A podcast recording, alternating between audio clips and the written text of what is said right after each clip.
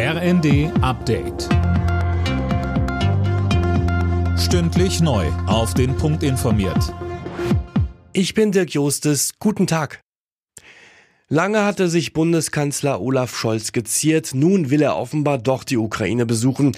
Das berichtet die Bild am Sonntag. Anna Löwer. Demnach plant Scholz zusammen mit Frankreichs Präsident Macron sowie dem italienischen Ministerpräsidenten Draghi nach Kiew zu reisen, und zwar noch vor dem G7-Gipfel Ende Juni. Aus Regierungskreisen heißt es, dass Berlin und Paris schon länger über einen Kiew-Besuch verhandelt haben.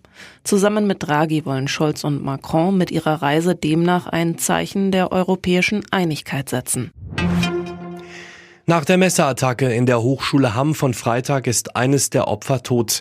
Eine 30-Jährige starb infolge ihrer Verletzungen im Krankenhaus, teilte die zuständige Staatsanwaltschaft Dortmund mit. Der mutmaßliche Täter wurde in die Psychiatrie eingewiesen. Weil der Tankrabatt von den Mineralölkonzernen nicht vollständig an die Autofahrer weitergegeben wird, will Wirtschaftsminister Habeck das Kartellamt stärken. Die Behörde soll auch ohne Beweis für Preisabsprachen eingreifen können, heißt es in einem Papier aus dem Ministerium, aus dem der Spiegel zitiert. Die Opposition verlangt weiter, dass Habeck sich die Konzerne zum Rapport ins Haus bestellt. Der Hamburger CDU-Chef Christoph Ploss sagte bei Welt TV. Wir brauchen in der Tat einen Krisengipfel und da muss Herr Habeck handeln. Ich kann überhaupt nicht nachvollziehen, dass die Regierung akzeptiert, dass die Gewinner dieser Krise die Ölkonzerne sind.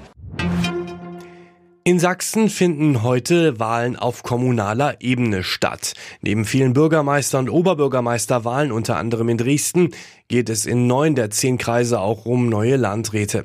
Bislang stellt die CDU alle Landräte im Freistaat könnte nun aber zum ersten Mal Posten an die AfD verlieren.